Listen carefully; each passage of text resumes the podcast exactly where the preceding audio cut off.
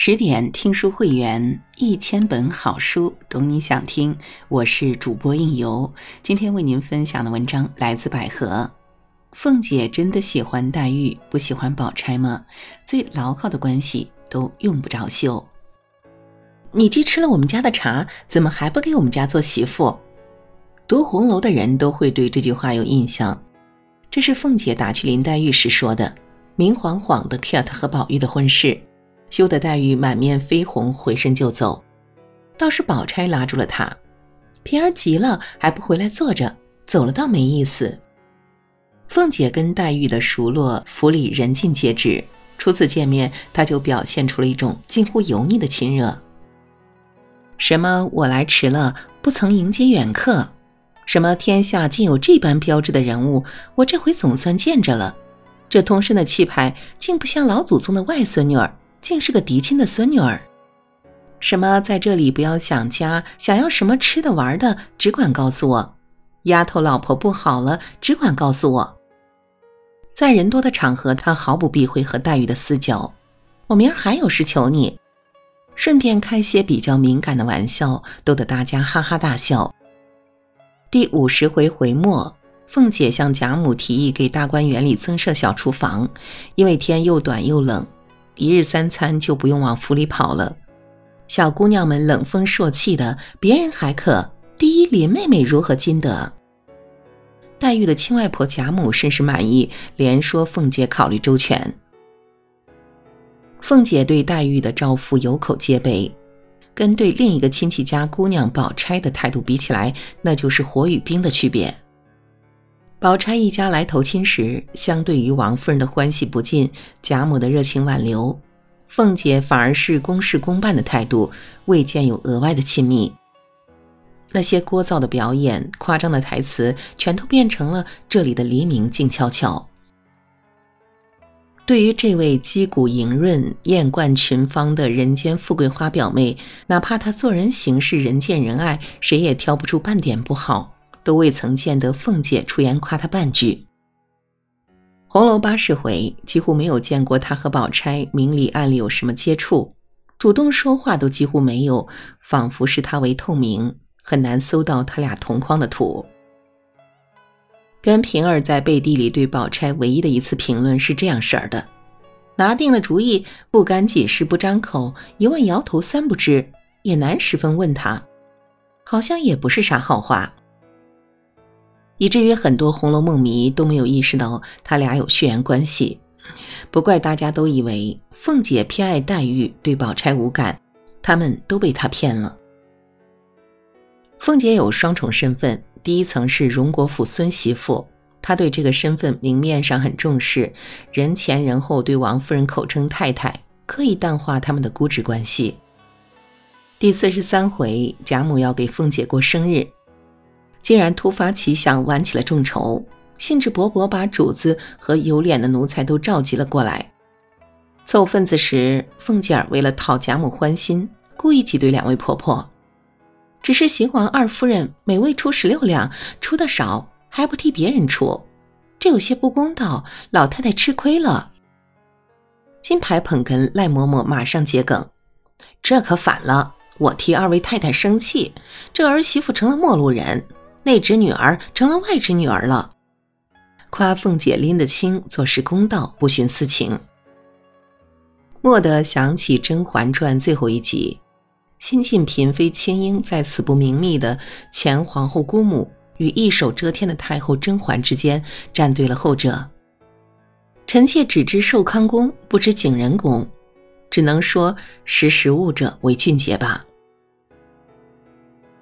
凤姐的第二身份是金陵王家的大小姐，她一向以自己娘家的家世为荣，凡是和王家沾边的，不管是东西还是人，都是好的。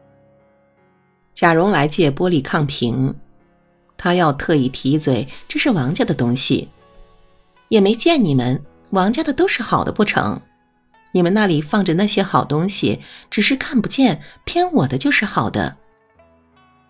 凤姐的陪房旺儿家的。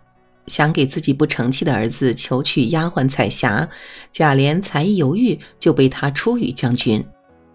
我们王家的人连我还不中你们的意，何况奴才呢？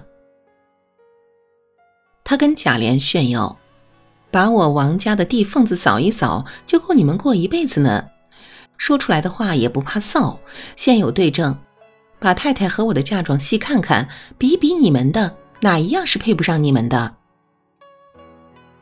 总之，他们王家的什么都好，连苍蝇都是双眼皮儿的。他对自己的血统就是这么骄傲。你说他可能对自己的娘家亲人不另眼看待吗？凤姐对薛姨妈的称呼很有趣，总是变来变去。四十七回在贾母屋里抹牌，凤姐说：“我这张牌在姨妈手里扣着呢。公共场合她随婆家叫法。”把书往前翻，第三十六回时，他在王夫人屋里聊事情，薛姨妈笑他嘴快的像倒了核桃车子。他撒娇的问：“姑妈，难道我说错了不成？”没有外人的时候，他自然而然换成了娘家的叫法。真是不简单，到哪个山头唱哪山头的歌，一会儿外甥媳妇，一会儿亲侄女，在两种身份之间切换自如，嘎戏从不出错。《浮生六记》里的芸娘，就是在给丈夫沈父的信里。在对公公的称呼上不注意，而失了公婆的欢心，自此处境窘迫。古代女子的家庭便是职场，步步惊心，不敢不稳当。四大家族阡陌交通的联姻，造成了贾府错综复杂的人际关系。这里的称呼如同职场的官衔或职务，不能随心所欲的叫，因为一个不留神显露个人立场，露出亲疏远近就不好了。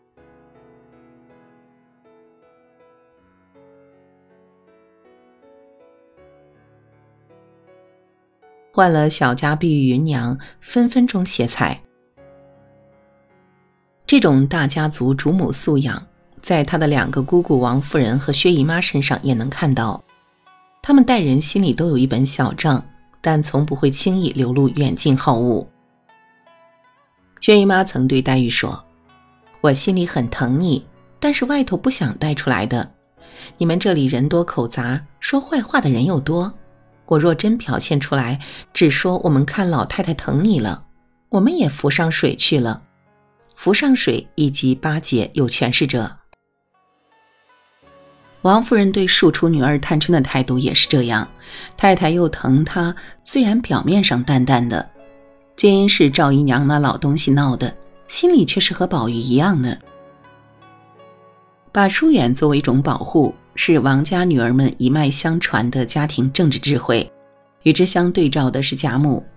尽管已经熬到了随心所欲的最高级别，但她不加掩饰的偏宠，仍为被宠者招来不少祸患。凤姐和宝玉招来了赵姨娘的嫉妒，背地里请马道婆用小鬼做法，差点要了这二位的命。聪明的黛玉为此心有余悸，不敢开口讨燕窝。你看这里这些人。因见老太太多疼了宝玉和凤丫头两个，他们尚虎视眈眈，背地里言三语四的，何况于我？小姐里最受看重的探春，也因被人嫉妒而苦笑。我们这样人家人多，外头看着我们，不知千金万金小姐何等快乐，殊不知我们这里说不出来的凡事更厉害。明白了吧？再这样斗得像乌鸡眼。恨不得你吃了我，我吃了你的大家庭里，当权者越是疼谁，就越不该让人看出来，以免令其成为众矢之的，招来祸患。人际生态环境如此复杂，凤姐只能谨慎再谨慎。若稍微流露出一点内心偏向，而被人揪住小鞭子，说她私下里搞王家小团体，不但失去贾母的信任，也让薛姨妈母女在府里难待。所以再来解读凤姐和宝钗的关系，便别有洞天。凤姐有一次问大家：“昨天我送你们的茶叶怎么样？”宝玉大啦啦的说：“不好。”宝钗说：“味道轻，只是颜色不大好些。”向来最圆融、最会给面子的人，却有一说一，不怕得罪他，反而是林黛玉做了捧场王，连说：“我吃着好，要再要些。”宝钗对凤姐的称呼也很随便，既不叫姐，也不叫嫂，总是凤丫头、凤丫头的，还时不时揭她的短。世上的话到了凤丫头嘴里也就尽了，幸而凤丫头不认得字，不大通，不过一概是世俗取笑。这是夸林黛玉嘴巧，先要拿没文化的凤姐儿做个比较。宝钗也这样恭维过贾母：“我来了这么几年，留神看起来，凤丫头凭她怎么巧，再巧不过老太太。”来而不往非礼也。贾母马上回赠了相似的表扬：“千真万真，从我们家四个女孩算起，都不如宝丫头。”他们都是先抑后扬，靠贬一方抬另一方。这种夸奖套路，通常可不都是贬自家人抬外人吗？但正因如此，也微妙地透露出了一些蹊跷。贾母看宝钗是外人，而宝钗则也流露出了下意识里的定位，她是凤姐为自己的家人。那凤姐待宝钗到底怎么样呢？其实书第二十二回已经出露端倪。